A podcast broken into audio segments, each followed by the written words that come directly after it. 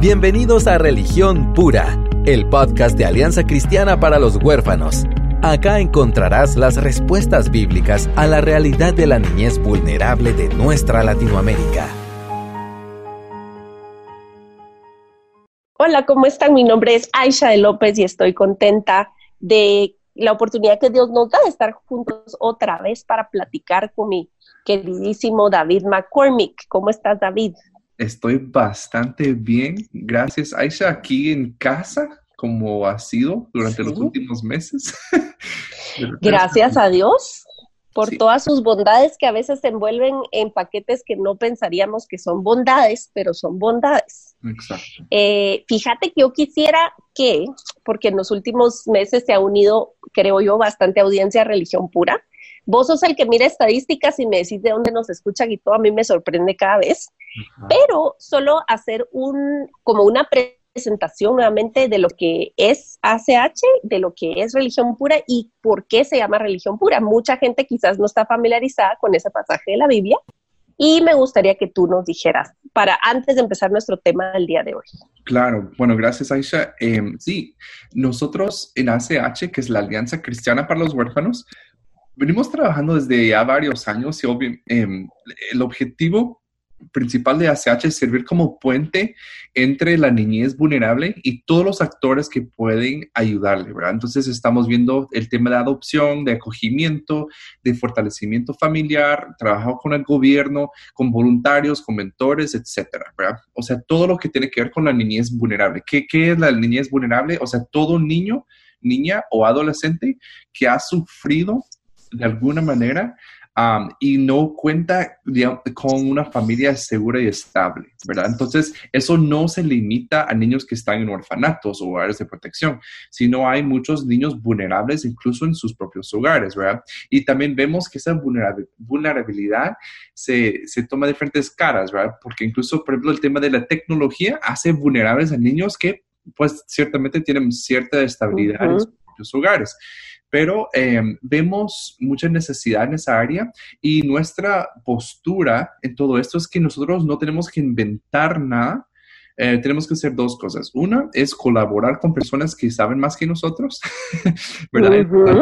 Y número dos, siempre regresar a lo que nos dice la palabra, porque la palabra es la verdad y la verdad puede contextualizarse, pero nunca cambia, ¿verdad? Entonces, a este tema de la niñez vulnerable, em, y eso de eso nace religión pura, que nosotros creemos que podemos llegar con la, Biblia, con la palabra y atender esta necesidad. Entonces, mucha audiencia, por ejemplo, se nos ha unido y tal vez nunca han trabajado ni tienen nada que ver con huérfanos o algo así pero esa audiencia bienvenida porque vemos tantas cosas en común em, y obviamente nosotros siempre regresamos a lo que tenemos en común que también es, es, la palabra de Dios. Entonces, por eso estamos viendo diferentes temas que tal vez uno dice, pero eso que tiene que ver con la niñez vulnerable, ¿verdad? Pero vemos que de alguna manera u otra hace vulnerable a la niñez, al niño que yo fui, o al niño que hoy está viviendo su niñez. Mm. Entonces, eh, y la verdad que como surgió Religión Pura hace unos años, Aisha y yo dijimos, pues, hagamos un podcast. Podcast. no debe ser tan difícil. y ahí estuvimos viendo si compramos un micrófono o no sé qué, y, y, y, ciertamente lo compré y ahí está guardadito en Guatemala está guardado porque la tecnología este, nos ha sobrepasado y la bondad de Dios nos ha perseguido y Radios Fraternos abrió. De hecho, les tenemos un, un así acceso VIP, un, pedazo de información casi nunca antes dicho. Nosotros estrenamos la cabina de Radios Frater porque estaba ya inaugurada y pasaron seis meses y se estaban, eh, digamos, eh, produciendo programas, pero no con gente en vivo ahí.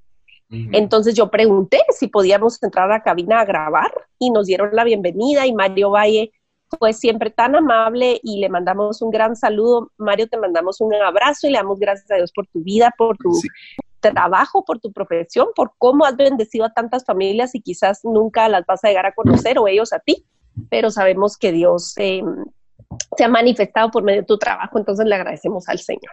Y David, yo creo que hiciste una excelentísima introducción me encanta que, haces esa conexión entre todo lo que involucra el cuerpo de Cristo, la vida diaria, y cómo todos somos vulnerables en alguna manera. Y todos los que estamos trabajando, digamos, de primera línea con niñez vulnerable, necesitamos que el cuerpo esté fuerte porque nos necesitamos unos a otros, ¿verdad? Lo que, lo que dijiste es tan importante, no sabemos todo, nadie sabe todo. Y ese es el chiste de que Dios nos integra en familia eh, y nos, nos coloca como en un nidito, en donde tenés lo necesario a través de tus hermanos y hermanas. Entonces, hoy vamos a hablar de algo que parece tan común y tan inofensivo y tan eh, de verdad, a veces nos pasa desapercibido y es el tema de la comida y de los hábitos alrededor de la comida. Hablamos con David antes de empezar a grabar de que hay pecados como más taquilleros y escandalosos y, hemos hablado de muchas cosas aquí muy fuertes em, y que han resonado con mucha gente, pero hay cosas que quizás son pecados más aceptables socialmente. Hasta hacemos broma entre los cristianos que, ah, como no chupamos, como no, este, no parrandeamos, entonces comamos, ¿verdad? Y para decirlo de otra manera, hartémonos, ¿verdad? Porque no estoy, no soy borracho, pues entonces vamos a comer. Y es una, es como un escape y vamos a hablar, pues como siempre decimos, picar el hormiguero, porque eh, en un programa no nos da tiempo a hablar de todo lo que implica lo de la comida, pero a platicar con David acerca de la profundidad que tiene realmente, no solo en cuestión de hábitos, sino cómo construye biológicamente nuestro cerebro para empezar. Nuestra regulación tiene mucho que ver con la alimentación, em, sino los ritmos, los hábitos y cómo nosotros, solo hay dos maneras, o nosotros dominamos los hábitos de comida o los malos hábitos nos dominan a nosotros. Entonces, no estamos para hablar de dietas, no estamos para hablar de desórdenes alimenticios, no vamos a entrar a eso en este podcast, pero queremos hablarle a las familias comunes y corrientes que a media cuarentena se han encontrado quizás con eh, este que es un tema que realmente les ha empezado a afectar o, o por lo menos te has dado cuenta que es un punto débil en tu vida que al final de cuentas es examinar el corazón. Entonces, David, ¿tú qué has encontrado en este tiempo de cuarentena en este sentido? Pues mira, básicamente siempre debemos recordar la conexión entre cuerpo, alma y espíritu, ¿verdad? El mm. cuerpo, o sea, la, encarnación del alma y espíritu, pero a veces minimizamos el cuerpo ¿verdad? Lo hacemos de menos, que no es tan importante, que no es como lo más importante, porque lo más importante es el espíritu. Y Ay, mira, es, bien, bien complicado, pero eh, antes de eso quiero leerles este, esta escritura, que tengamos en mente la parte de nuestro cuerpo. Em, y se encuentra en Romanos 8:22 y dice así, pues sabemos que hasta el día de hoy toda la creación gime de angustia como si tuviera dolores de parto. Y los creyentes también gemimos, aunque tenemos el Espíritu Santo en nosotros como una muestra anticipada de la gloria futura, porque anhelamos que nuestro cuerpo sea liberado del pecado y el sufrimiento. Entonces, desde ya vemos dónde sucede eso del sufrimiento em, y, estamos esperando esa liberación, es en nuestro cuerpo. Entonces, la, meta de nosotros como cristianos no es odiar nuestro cuerpo o hacerlo de menos o creer que nuestro cuerpo es nuestra carne, porque sí hay una gran diferencia. Porque como vemos acá, nosotros también deseamos con una esperanza ferviente que llegue el día en que Dios nos dé todos nuestros derechos como sus hijos adoptivos, incluido el nuevo cuerpo que nos prometió. Recibimos esa esperanza cuando fuimos salvos. Entonces, em, otro, otro, eh, otro versículo que me encanta se encuentra en Job 19, 25 y dice así, pero en cuanto a mí, sé que mi redentor vive. Y ahora en este contexto post-cruz, sabemos que el redentor es Cristo y, dice, y un día por fin estaré, estará sobre la tierra. Y después que mi cuerpo se haya descompuesto, todavía en mi cuerpo veré a Dios. Yo mismo lo veré, así es, lo veré con mis propios ojos. Ese, este pensamiento me llena de asombro. entonces, eh, está hablando de que mi cuerpo se va a descomponer, pero en este mismo cuerpo va a haber la gloria de Dios. Es, es una paradigma, e, es algo tan, tal vez, de, de, entender, pero como cristianos sí tenemos que tener una perspectiva sana de qué es el cuerpo y que afecta nuestra alma, que serían nuestros pensamientos, sentimientos y voluntad, em, y también nuestro, espíritu. Y por eso, por ejemplo, cuando veo esa conexión, y ya vamos a como aterrizar un poco más en la comida, pero con una práctica eh, desde el principio que es el ayuno, por ejemplo, que el ayuno mm. inició y ahora, ahora se puede hacer ayuno con con Zoom y hay uno con, de, tomar café, hay uno de no sé qué, pero originalmente sí era de abstenerse de, comer.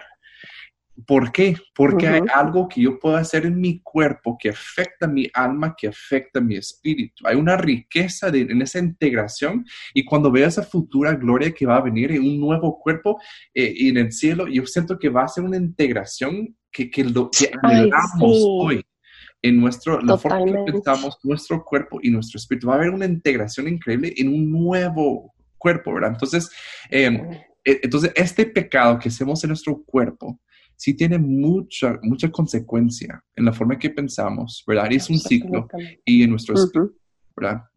E, Totalmente. No, y sabes que creo que sí es súper importante eh, como tener una base de entendimiento acerca de que, porque eh, muchos cristianos viven tan con la cabeza en el cielo que entonces excusan su falta de cuidado con su cuerpo em, porque piensan pues que es más espiritual en alguna manera, ¿verdad?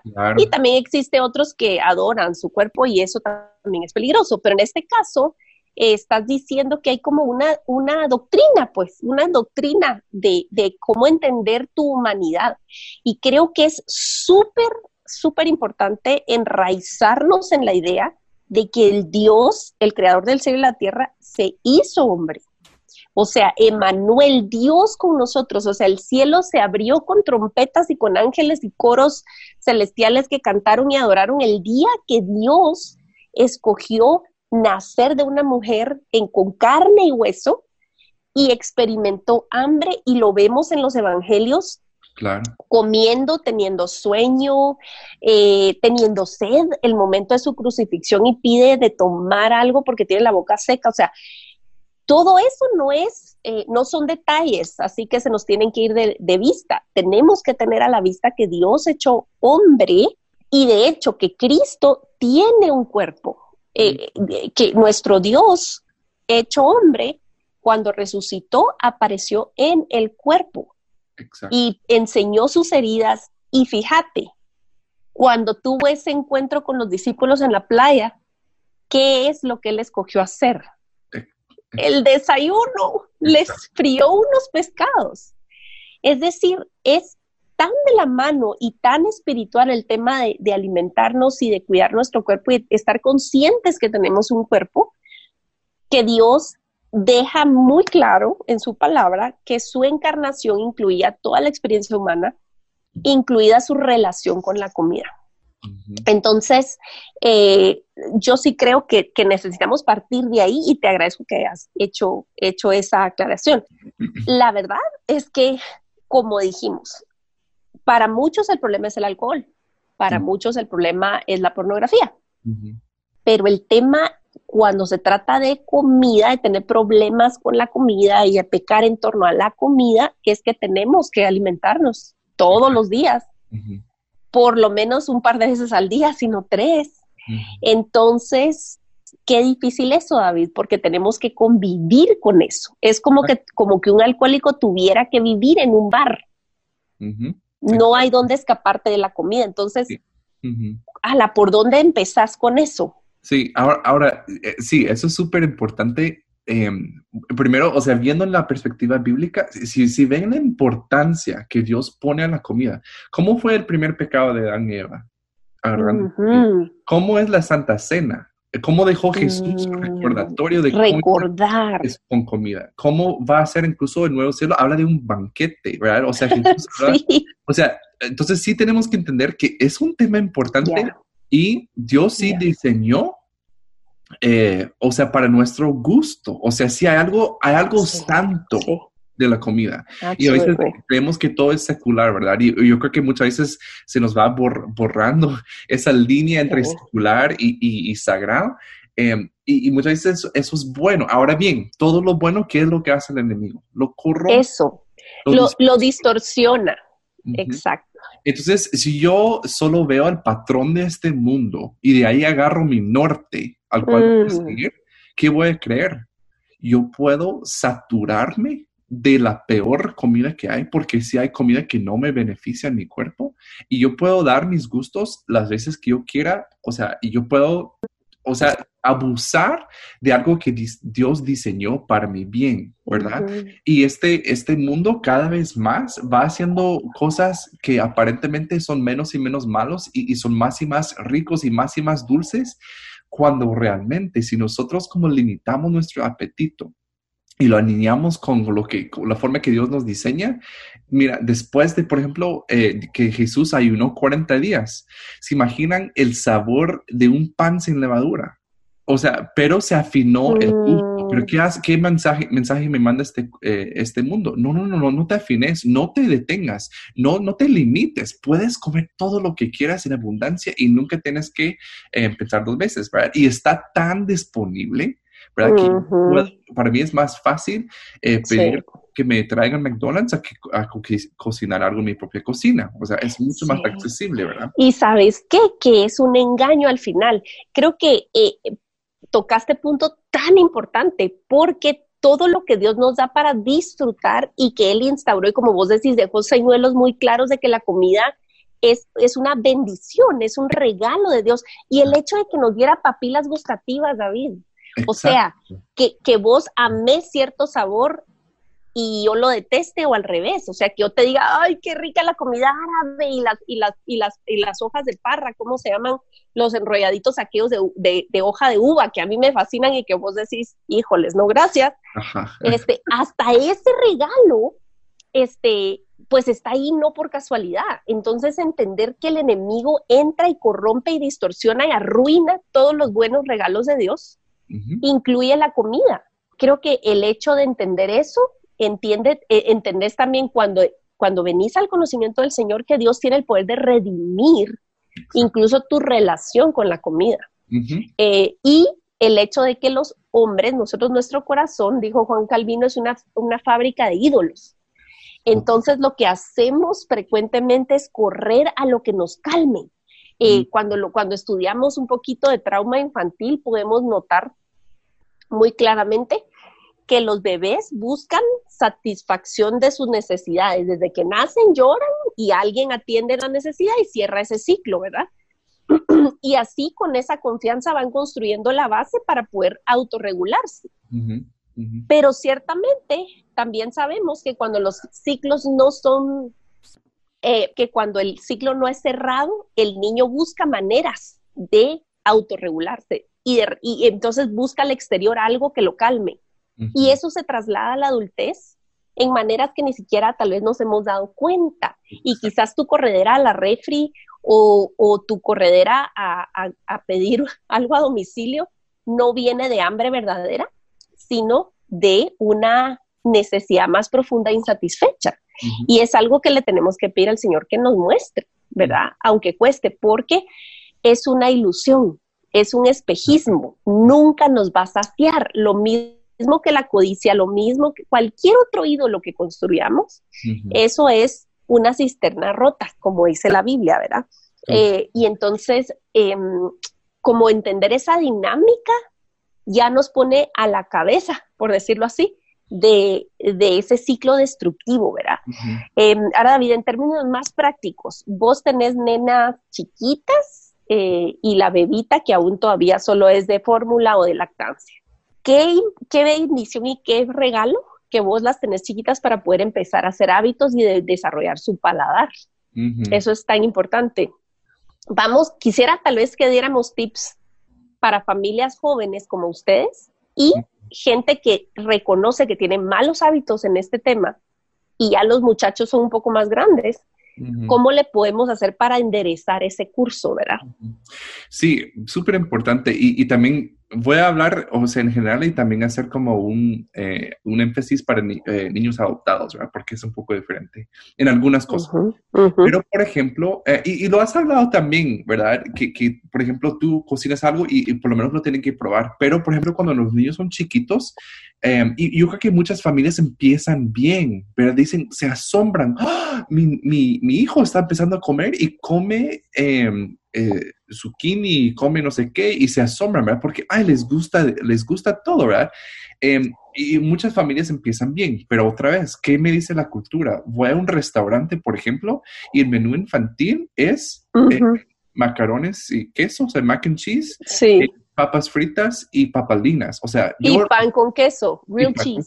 Sí, o sea, lo más sencillo y también lo más como o sea, que tu cuerpo menos necesita, pero eso es como que estamos como modelando algo para nuestros niños. Eso es lo que comen los niños, ¿verdad? Los niños sí, sí que comen y, y, desayuno siempre es panqueques, ¿verdad? O sea, todos los días panqueques. Y no estoy diciendo que los panqueques estén mal, pero sí nuestra dieta se debe conformar la mayoría por frutas y vegetales y granos. Eh, como el arroz, frijol, etcétera, ¿verdad? Entonces, eh, cuando estamos presentando algo que no es real para nuestros niños, eh, entonces, como digo, muchas familias empiezan bien, pero con el qué hacer del día y cuando el niño ya se opone, dice, ay, no me gusta. Yo recuerdo, o sea, estar de raro, nuestra querida amiga se, se, se, siempre se reía porque mis hijas tomaban un vaso y yo echaba un montón de espinaca, agua y un banano y lo licuaba y mis niñas lo tomaban y les gustaba. Entonces, eh, pero sí recuerdo un momento, ¿verdad? Porque sí se parece un poco raro, porque ¿qué debe tomar un niño? Jugo, ¿verdad? Eh, Dios mío, eso es lo aceptable culturalmente. Amigos, el jugo es azúcar. No necesita jugo un niño, solo entre paréntesis. Algún día podríamos tener algún nutricionista, fíjate, que viniera al podcast a contarnos este, cómo preparar loncheras para la gloria de Dios. Nos encantaría, sí. Este, sí, pero... Pero bueno, al final las expusiste a esto que para la cultura de ¡ay, qué asco! Hay pobrecitas y ellas felices se lo atragantaban. Y, sabes qué? Hay que ser consistentes. consistentes. Y con todo lo que se trata en la comida, en mi propia vida, con mis hijos o lo que sea, hay más poder en ser consistente, porque muy fácilmente nos enamoramos de una dieta, ¿verdad? Y que bajo 10 días, no sé qué, Miren, eh, no. o sea, y se ha comprobado ya con la ciencia, pero es algo incluso como algo que podemos jalar desde de la Biblia.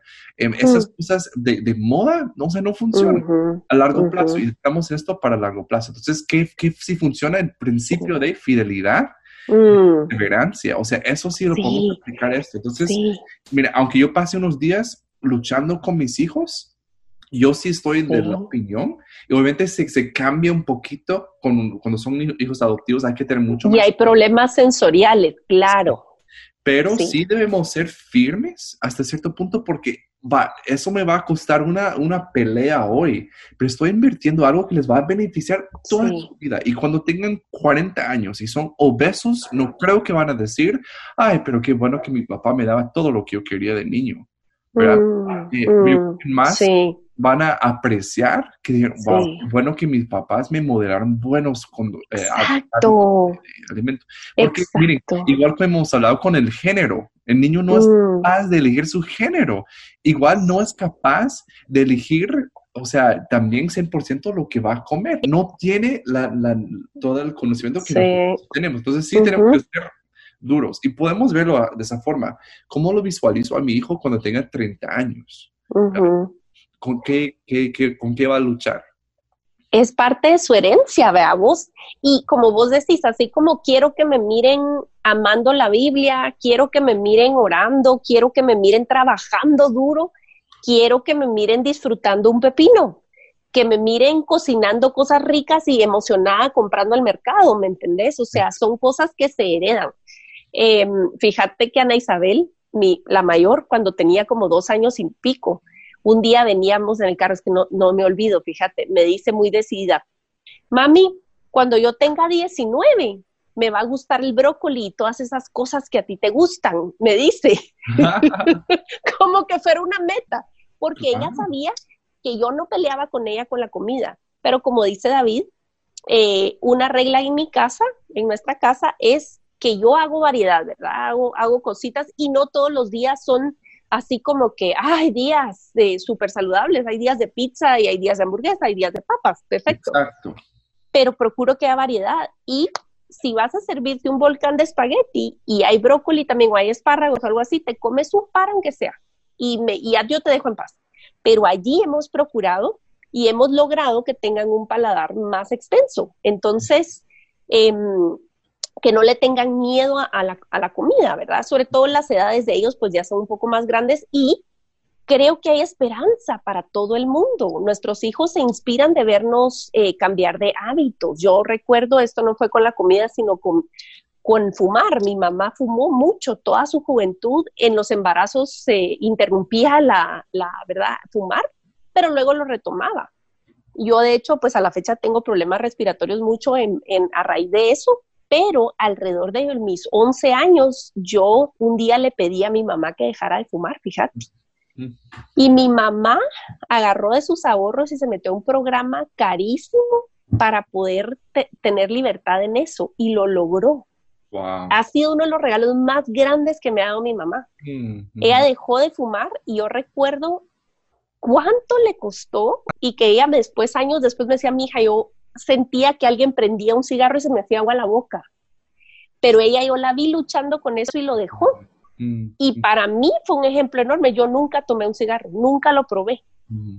Entonces yo les digo, hay esperanza.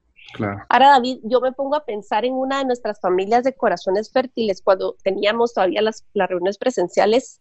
Mira, ver a una mamá llorando porque su nena no es solamente así como melindrosa o mañosa que le decimos, sino realmente tienen problemas extremos con la comida que ya requieren un acompañamiento eh, profesional, porque es una aversión, es una angustia alrededor de la comida y no queremos que estas familias que existen, sabemos que existen y están escuchándonos, nos, nos oigan como que con voz de juicio porque Dios sabe las dificultades y, lo, y la conexión tan profunda que quizás tiene eh, la lengua de su hijo con recuerdos o con, o con su pasado de orígenes difíciles. Entonces queremos de verdad animar a que cada papá haga lo que está en su poder hacer y, y Dios va dando victorias un pasito a la vez. Yo animé a esa mamá diciendo, mira, no te preocupes de que ahorita solo come papas fritas todo el día y solo eso come, pero si le da una lamida a, una mandarina, alegrate, ya probó la mandarina y mañana probás otra vez con un gajito y mañana volver y, Dios va proveyendo, ¿verdad? Entonces queremos animar a las familias en ese sentido. Y en todo caso, que nosotros evaluemos nuestro propio caminar en esto y si estamos siendo intencionales. Exacto. Porque a veces de verdad, ahí sí que las zorras pequeñas son las que arruinan todo el sembrado y necesitamos ver por dónde estamos dejando que algo nos domine y si realmente la fuente de nuestra eh, relajación, em, de nuestra calma, de nuestra regulación, está siendo la comida. Exacto. No, y algo importante con lo que decías acá es que obviamente tendemos mucho a comparar, ¿verdad? Eh, mm cuerpos y sabemos que está, o sea, vinculado altamente. Dicen que como por ejemplo para bajar peso es 80%, 80 de, de que comes y 20% de ejercicios, o sea, es mucho más importante lo que comes. Entonces, también con eso, em, mucha gente obviamente quiere bajar de peso y estoy seguro porque he visto como muchas, muchos memes, ¿verdad? Y los memes creo que mucha gente ha aumentado de, de peso, ¿verdad? En esta cuarentena porque tenemos más acceso, hay mucha más ansiedad que tal vez no sabemos cómo manejar, hay más tiempo libre, incluso estamos... Y menos actividad, ¿verdad vos? Menos actividad, hay muchos factores, ¿verdad? Entonces, yo lo que pienso es que, como decías al principio, la comida existe para que yo lo domine, no para que me mm. domine a mí. Entonces, mm. esa es la lucha. Y otra cosa, hay, extremos en esto, ¿verdad? Y yo creo que la mayoría de gente lucha con que comen de más y comen malas cosas, y etcétera, ¿verdad? Y como decías, siempre debemos como regresar a, evaluarnos a nosotros, pero hay gente que también lucha y tal vez son, mira, tienen un cuerpo impecable y sus, mm. igual tienen un ídolo del mismo tamaño en su corazón. Em, entonces, no se trata de que, por ejemplo, ah, esa persona es sobrepeso, así que, ah, o sea, lo puedo señalar y juzgar. No. El corazón es engañoso. El corazón es Totalmente. Y de hecho, fíjate que a mí me da pesar porque pienso que muchos podrían predicar o por lo menos apuntar a Cristo con su buen hábito. Hay gente que tiene excelentes hábitos alimenticios y podría, en vez de que se trate de mí y de mis técnicas o de mi, de mi manera de que yo alcancé tal cosa, que se tratara de vulnerabilidad y, y decir, esto Dios lo hizo y lo puede redimir. O sea, pudiéramos tener tanto para poder predicar con la manera en que, en que incluso comemos. Si te va a encantar publicar todo lo que haces con tu salud física, pues que fuera que apuntar al Señor, ¿verdad? Exacto. Eh, dice Primera de Corintios 10, 31, está hablando acerca de los alimentos permitidos y no permitidos, porque en el Antiguo Testamento había todo un protocolo de lo que podían comer o no comer el pueblo judío. Pero esto viene al caso. Eh, dice en conclusión, ya sea que coman o beban o hagan cualquier otra cosa, háganlo todo para la gloria de mm. Dios. No hagan tropezar a nadie, ni a judíos, ni a gentiles, ni a la iglesia de Dios. Hagan como yo que procuro agradar en a todo, ah, perdón, agradar a todos en todo. No busco mis propios intereses, sino los de los demás para que sean salvos. Comer o beber o cualquier otra cosa para la gloria de Dios y al final aterriza en lo que yo quiero es la salvación de sus almas, pero tiene que verse reflejado en mis hábitos diarios en cómo hago esto. Imagínate vos una conexión que parece tan este, mundana, si lo querés ver así. Entre más consumís productos que se anuncian, todo lo que requiere más publicidad y empaque no solo es malo para tu cuerpo, es malo para el mundo, pero ese es otro tema. pero de verdad, no, no estoy siendo pro nada, simplemente esos, esos son datos científicos. Todo lo que requiere más publicidad y más empaque es malo para ti y para el mundo. Cuando vos te dedicas a averiguar qué venden en tu comunidad, qué gente está produciendo qué cosa, mm. ahorita con la cuarentena que se ha reducido la exportación, encontré un proveedor en la antigua que produce tomates y brocolini y un montón de cosas orgánicas que no está pudiendo exportar. No se imaginan la delicia que es eso. Y cómo estás bendiciendo a familias que están cerca de ti. O sea, tiene un impacto de verdad de muchas capas que no te imaginas cuando vos sos intencional, incluso en lo que te metes a la boca.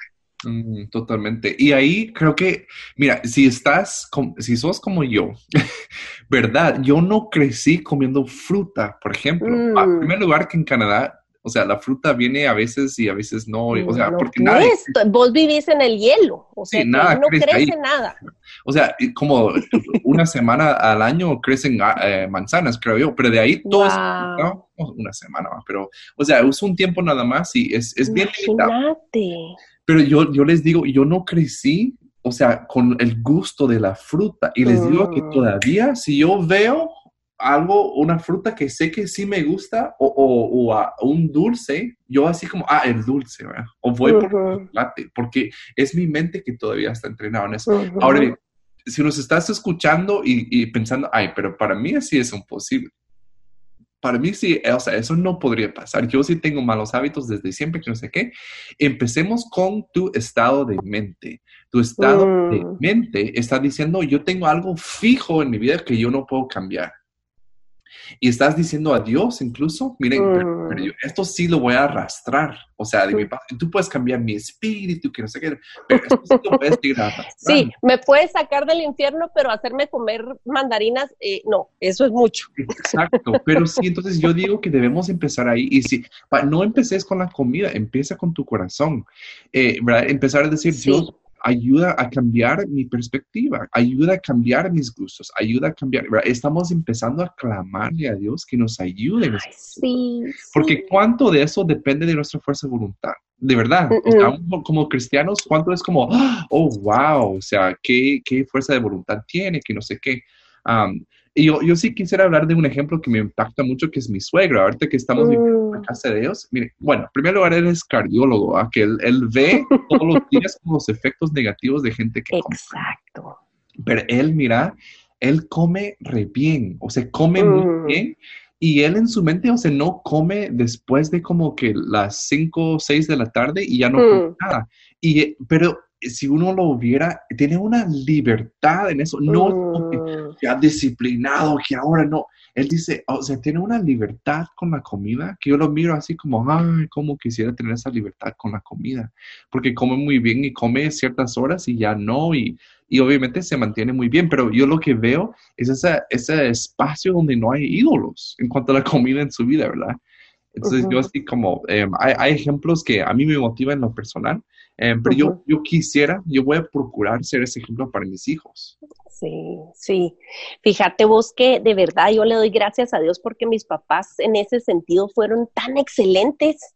Mi papá, eh, yo, yo, le conté a David antes que grabáramos, mi papá fue, tuvo mucho sobrepeso en sus años 30 y conoció a una amiga alemana que los alemanes de verdad son muy eh, ávidos en todo el tema de medicina natural y, dieta a base de plantas y que no sé qué. La cosa es que él aprendió un poco acerca de eso y fue una vez y para siempre. Él cambió sus hábitos alimenticios, dejó de comer pan dulce, azúcar refinada, nunca en la vida comer comida rápida, aunque a nosotros no nos atormentaba con eso, simplemente sabíamos que mi papá eso no comía, pero a nosotros nuestros cumpleaños y todo eso. Y mi mamá es excelente cocinera, y si ustedes ven mi Instagram, mis, mis recetas y todo eso, yo soy, pero nada, pantufla a la par de mi mamá, y mi abuela y mis abuelas eran cocineras, panaderas y tenían restaurantes.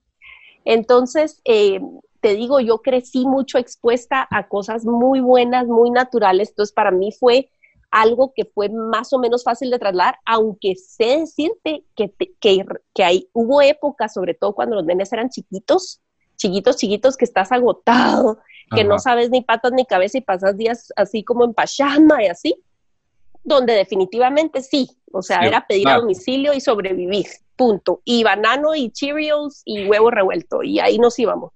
O sea, no quiero decirles que yo, eh, puchica, tengo un huerto ahí, que yo hago mi cosa orgánica. O sea, es mentira, no. Pero, pero le agradezco a Dios por ver ese ejemplo en mi papá, esa consistencia. Mm. Nunca conocí a mi papá con sobrepeso. Cuando yo nací, él ya tenía otros hábitos. Y a la fecha, ustedes llegan a mi papá y él, o sea, vos todavía en las mañanas tiene su rutina de estiramiento, sus abdominales y, mm. y sus hábitos de comer, ¿verdad? Mm. entonces, eh, de verdad es una herencia. Mi papá tal vez no me va a dejar una empresa o, millones, pero sí me va a dejar muchas cosas buenas, incluidas esos hábitos, fíjate. Sí, no, yo me identifico mucho porque el ejemplo que tengo de mi mamá es que todos los días de, de almuerzo comía una ensalada, ¿verdad? Todos los días yo, mm. yo la miraba así como, qué aburrido, que no sé qué, de verdad. y si tú me preguntas qué es lo que yo quisiera para almorzar todos los días, es una gran ensalada. O sea, de verdad, porque ella impartió eso en mí. Y de verdad, mm. eso no la había, nunca la habíamos hablado con Aisha, pero tengo una historia eh, similar, fíjate, con mis papás. Va, miren, pues mi mamá fumaba puros, pero desde como que... ¡Wow! Puros de... Como marinero. Marinero, mira. yo tengo recuerdos que salíamos a la farmacia y decime por qué venden puros en la farmacia, pero bueno. pero íbamos y comprábamos puros para mi mamá, va. Y ella, mm. salíamos en las noches y ella, o en el sótano, ella fumando su puro. Y mi papá era pipas. Y Pipa, mi papá tuvo pipas, fíjate. Y todavía mi papá tiene una colección de pipas y algo tan genial, yo recuerdo, eh, o sea, Chisco nunca le hemos podido llevar a Canadá, ¿verdad? pero recuerdo la vez que mi papá eh, eligió una pipa ¿verdad? Que ya era parte de la familia y le mandó la pipa a, mi, a, Chisco. Y yo así como, gracias, digo yo, o sea, no quiero animarle a fumar pero, Espero que nunca la uses, mi hijo, pero bienvenido a la familia. es como tu sello, ¿verdad? Que esos partes. Eh, pero el día que mi hermana, ella la mayor, eh, como que aprendió en la escuela que eso no, no era bueno, y nos juntó, ¿verdad? O sea, los tres, y eso, éramos los hermanos, ¿verdad? Y tenemos que hablar con mamá y papá porque ya no pueden fumar. Igual, les hablamos entre los tres, no me acuerdo, o sea, fue, como se dice en inglés, o sea, fue de una vez y dejaron de fumar. sí. Ya nunca más volvieron a fumar. Pero ¿dónde voy con esto? Mm. Primero que, raro, ¿ah? que, que, que cuando la hablaste, como igual nos pasó. Em, pero Mire, como papás no tenemos que modelar perfección. No, no, no, no. Pero tenemos que modelar humildad. Humildad. Y, y la disposición de cambiar, ¿verdad? Entonces puede ser que o sea, las personas que más me confrontan hoy en día son mis hijas. Cuando me ven Mm. tomando Coca-Cola, dice, eso no es bueno para tu salud. Y así como "Ah", llorando por eso. ¿no? Pero yo, yo quiero que vean un papá que no sea perfecto, pero que esté Sí. dispuesto a cambiar. Y esto sí es Sí. aplicable con la comida y con todo lo demás, ¿verdad?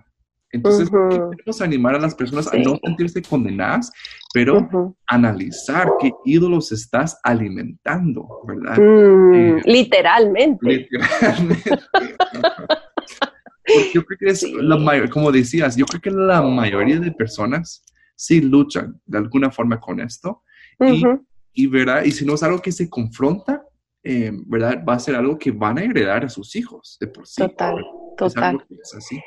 Yo me quedo con eso, eh, David, de este programa. Fíjate que fui a una conferencia de mujer verdadera hace un par de años a Querétaro y, y esa fue mi línea favorita de toda la conferencia. Nancy Lee DeMoss se paró y dijo, tus hijas no necesitan que seas perfecta. Y entre paréntesis, amados, no existe ni podrás, ni es lo que Dios quiere, porque Exacto. entonces no, no es ideal necesario. Pero tus hijas, dijo, porque era una conferencia de mujeres, ¿verdad? No necesitan una mamá perfecta, necesitan una mamá humilde. Mm, No podremos jamás ser perfectos, pero sí podremos ser humildes. Y como dijo David, no es cuestión de, ahora me, me, me pego y digo, yo lo podré hacer y tengo fuerza de voluntad. La humildad es un fruto del espíritu. Exacto. El fruto del espíritu es amor, gozo, paz, paciencia, benignidad, bondad, fe, mansedumbre y templanza. En otras palabras, la humildad va entrelazado en todas esas Exacto. entonces Dios puede. Como dijo David, lo primero tenemos que hacer es evaluar nuestro corazón, presentarlo delante de Dios y empezar con una compra diferente a la vez. Los niños te van a ver así, así como, uy, ¿qué es eso, mamá? No importa, vamos a probar esto, mucha. Y creo que para ir cerrando, un, un tip. Una uno de los comensales en mi casa, de los comensales pequeños, era queja cada vez que nos sentamos a la mesa. ¿Y qué es esto? Ah, ¿Y por qué hiciste? Mm, esto está muy no sé qué, esto está muy no sé cuántos. Entonces, ¿saben qué? En vez de decirle, sos un irrespetuoso o irrespetuosa, para que se queden ahí dudando, no sé si es niño o niña, eh, levantate, sos una aquí, una allá y te voy a pegar. No, lo que hice fue, ok, eh, de mañana en adelante vas a estar lista a eso de las 5 de la tarde y vas a bajar a la cocina y nos vas a ayudar a preparar la cena. Me vas a ayudar de vez en cuando a hacer los menús de la semana. Vas a poder pedir gustos, pero vas a trabajar y vas a ver, vas a aprender. Y entonces de vez en cuando hace la limonada, pica esto, hace eh, tal parte de la receta y saben qué está pasando. Ah, pues como hay trabajo involucrado, hay cariño, hay más respeto por la mesa, por la comida y más eh, variedad en su dieta. Sí. Entonces, eh, involucremos a nuestros hijos desde las compras hasta, o sea, hacer el menú, hacer las compras y probar comida nueva. No necesita ser un plato nuevo, gigante, un gran guacal de sopa de arveja, pero puede ser una cucharada hoy. Y así vamos a poder ver la mano de Dios en, en pequeñas cosas y sea que comamos o bebamos, hagámoslo todo para la gloria de Dios. Exacto, sí, gracias Aisha por eso, porque de verdad nos lleva algo, algo práctico que podemos hacer, ah, empezar con algo pequeño hoy.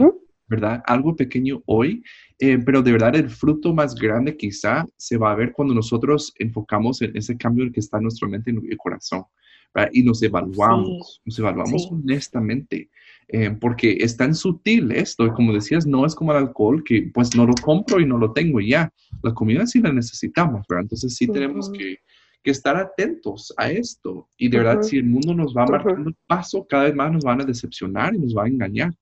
Ah, entonces sí, podemos hacer algo diferente y vale la pena porque vamos a dar algo a nuestros hijos que realmente va a afectar incluso a las siguientes generaciones, ¿verdad? Ah, entonces, sí, muchas gracias por estar con nosotros. Eh, y queremos animarles a siempre seguir eh, escribiéndonos si tienen un tema en particular o algo que, que quisiera que platicáramos, un invitado que quisiera que tuviéramos acá. Eh, también les invitamos a ver un Facebook Live que hicimos en, en Facebook, obviamente, ¿verdad? sobre ya la, cumbre que le estamos planificando, ¿verdad? que pueden apartar esas fechas desde ya 15 al 17 de octubre, que pueden estar con nosotros. Vamos a, estar hablando de diferentes temas relacionados. Así que ha sido un gusto platicar acerca de esto. Esperamos eh, que les haya servido y compártanlo en las redes. Síganos en nuestras redes ACH Guate o ACH en, la, en Twitter, Instagram, Facebook. Estamos para servirles y le agradecemos a Dios por esta oportunidad de poder eh, dirigirnos a ustedes. Hasta la próxima vez. Esto ha sido otro episodio de Religión Pura. Gracias por acompañarnos en Religión Pura, el podcast de Alianza Cristiana para los Huérfanos. Alabamos al Dios de la Biblia quien nos adoptó en Cristo para habitar en familia. Y agradecemos la generosidad de Radios Frater, quien nos recibe en sus estudios para realizar esta producción. Hasta la próxima semana.